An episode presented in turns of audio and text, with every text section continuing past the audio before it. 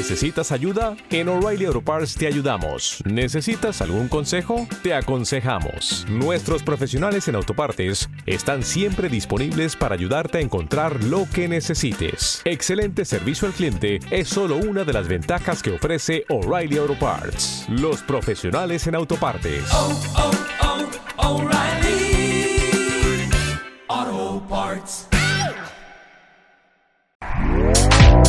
Este podcast forma parte de Evox Originals. Disfruta de este avance. La red marciana presenta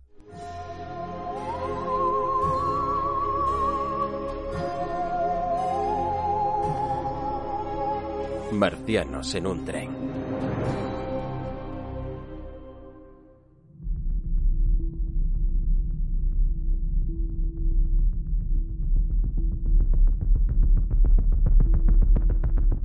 Bienvenidos una vez más a la red marciana, concretamente a Marcianos en un tren. Y aquí desde el cuarto vagón, desde el vagón de edición limitada, Agustín Amador os va a presentar otro contenido de cómic. Y para ello me traigo, como no, a un señor que es capaz de pegarse cinco horas hablando de cualquier personaje de Marvel si no lo paran, señor Alejandro Monge. Hola, ¿qué tal? Vengo a dormiros a todos.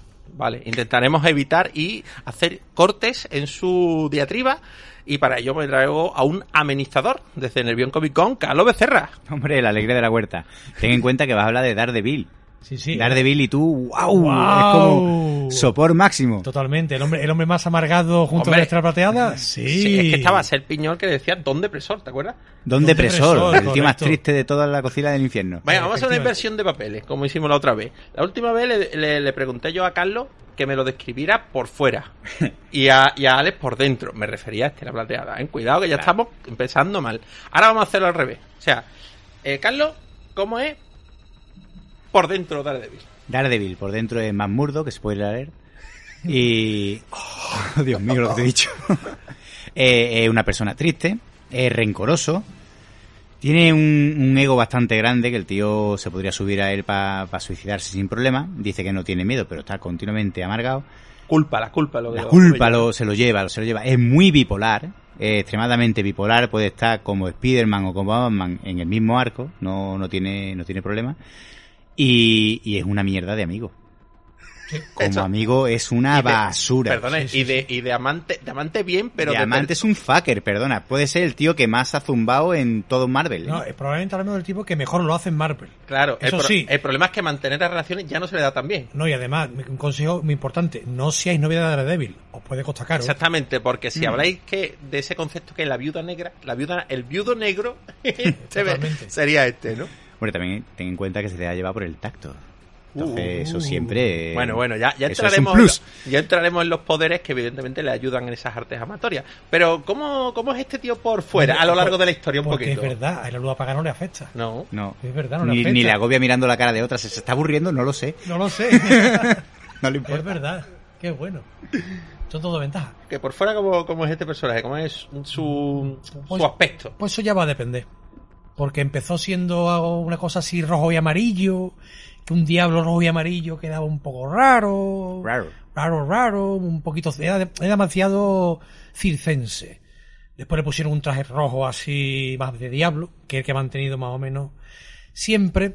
Y luego ha tenido otro par de pequeños variaciones de traje, que ha sido el traje negro del año 1, Ujú. que es muy parecido al traje negro de Batman del año 1.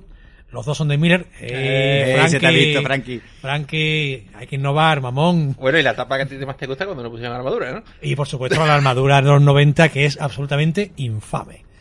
No es la peor, eh, la, la peor etapa de, Chichi- de Daredevil, porque el señor Charles Soule con su famosa...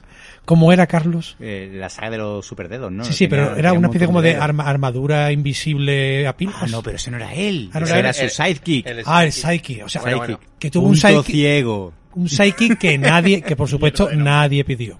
Vale. Nadie pidió. Pero, sin embargo, en esa etapa tenía un traje bastante guapo, ¿eh? Eh, sí, Sí, era, era negro con los puños en rojo. Esa, de esa etapa era un traje que me gustaba bastante. De hecho, de los últimos tiempos, los dos trajes que más me han molado, bueno, ha tenido tres, que tampoco ha variado mucho. Ha tenido el de Don Diablo se ha escapado, tú no sabes la que ha dado, de Miguel totalmente. Bosé. Que le faltaba las maracas. Efectivamente. Eh, y los otros dos que ha tenido han sido de, de la mierda más gorda que nos hemos leído de todas de Vile en los últimos 20 años. Una ha sido en Tierra de Sombra, Uf. que tuvo un traje bastante chulo. Y otra ha sido lo de Soule, Qué con, tela. con la saga de los superdedos. El hombre de los 20 dedos. que te Bueno, da una bueno. hostia con una mano y... De- pues de esa que tanto estamos hablando, no os vamos a hablar hoy. Bueno, pues vamos a meter un poquito de musiquita y arrancamos. Y aquí estaría lo suyo pusiera la canción de, de Miguel Donde Bosé. diablos se escaparon, tú no sabes la que la- Ahí estaría Bueno, pues nada, mm, la canción de Miguel Bosé lo pide editor, ya Hombre, sabes. por favor. Hombre. Don Diablo se ha escapado, tú no sabes la que ha armado, ten cuidado, yo lo digo por sí.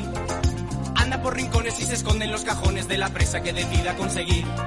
Seguir, si sigue así yo se lo voy a decir. Que te cante ay mi niña como gozo cuando guiñas, yo quisiera darte un beso chiquitín con un swing por aquí por allí. Un beso chiquitín con un swing, un beso chiquitín con un swing. Te agarra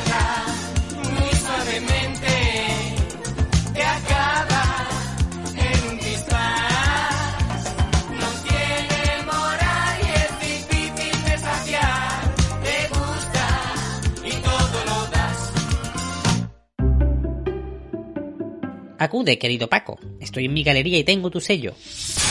Cariño, me dijiste que si perdía 5 kilos me dejaría comprar Nutella. ¿Y Federico? Hola, Paco, te preguntarás. coño hago yo aquí? Estará comprando con mi mujer en el Mercadona. Ya, ya, pero te he convocado para... Macho, me tiene hasta lo mismísimo con tus teleportaciones, tus magias y tus mierdas. A ver, ¿qué tripa se está roto ahora? A mí no, hombre, a los de la red marciana. ¿Cómo no? Malditos artibles. Tío, que van a hacer una serie de programas de After Show para ir preparando el estreno de aquí a unos meses de la adaptación televisiva de Sandman. Ah, me parece muy bien. Y cuéntame, ¿cómo va la cosa? Cada dos meses repasarán todos los volúmenes de Sandman, proponiendo a los oyentes que los vaya leyendo a ese ritmo, como si fuese un club de lectura. Club de lectura, pero si soy muy uno, tío. ¿Qué será lo próximo? ¿Un podcast de productos de fuga de orina y pegamento para dentadura? Bueno, ellos lo han rebautizado como inmersión mitológica. Ah, Eso es como se llama inmersión retropostural al interior de uno mismo a un examen de próstata.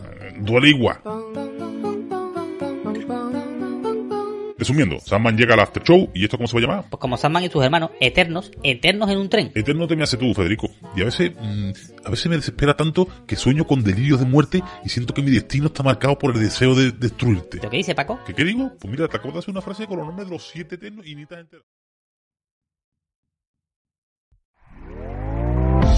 ¿Te está gustando lo que escuchas? Este podcast forma parte de Evox Originals y puedes escucharlo completo y gratis desde la aplicación de Evox. Instálala desde tu store y suscríbete a él para no perderte ningún episodio.